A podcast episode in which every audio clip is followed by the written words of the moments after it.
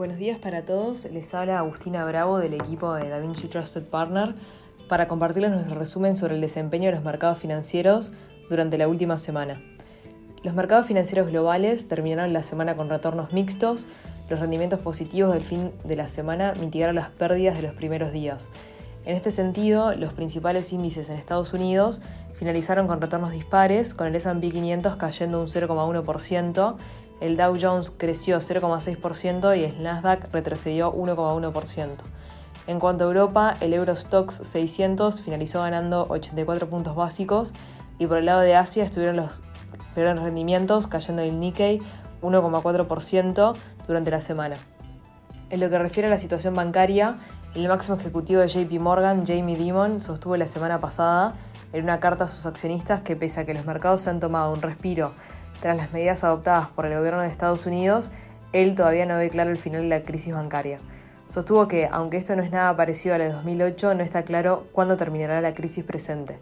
La caída del Silicon Valley Bank y el Credit Suisse han cambiado significativamente las expectativas del mercado, los precios de los bonos del tesoro se han recuperado drásticamente, la bolsa de valores ha caído y las probabilidades de una recesión son más altas.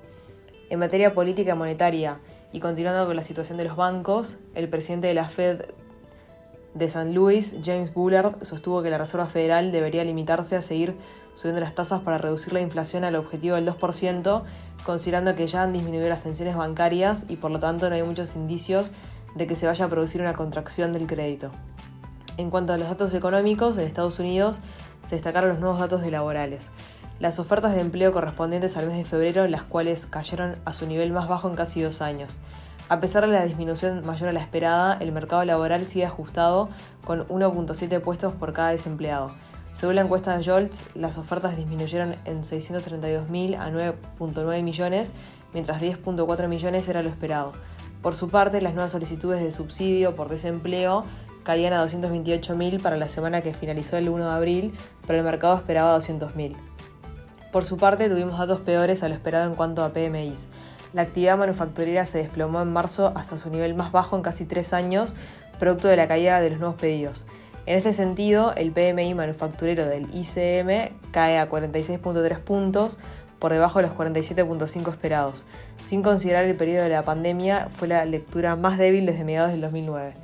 Por el lado de Europa, el PMI manufacturero en Alemania cayó 1.6 puntos en marzo, deslizándose a 44.7 desde los 46.3 de febrero. Esto implica su peor resultado desde mayo de 2020. En materia de crecimiento económico, la directora del FMI sostuvo el pasado jueves que se vienen años complicados para la economía global, creciendo en torno a un 3% durante los próximos cinco años. Esto implicaría la cifra más baja desde la década de los 90. En un discurso en Washington argumentó que esto era más complicado de reducir la pobreza, curar la economía de las heridas de la crisis y proveer de nuevas y mejores oportunidades para todos.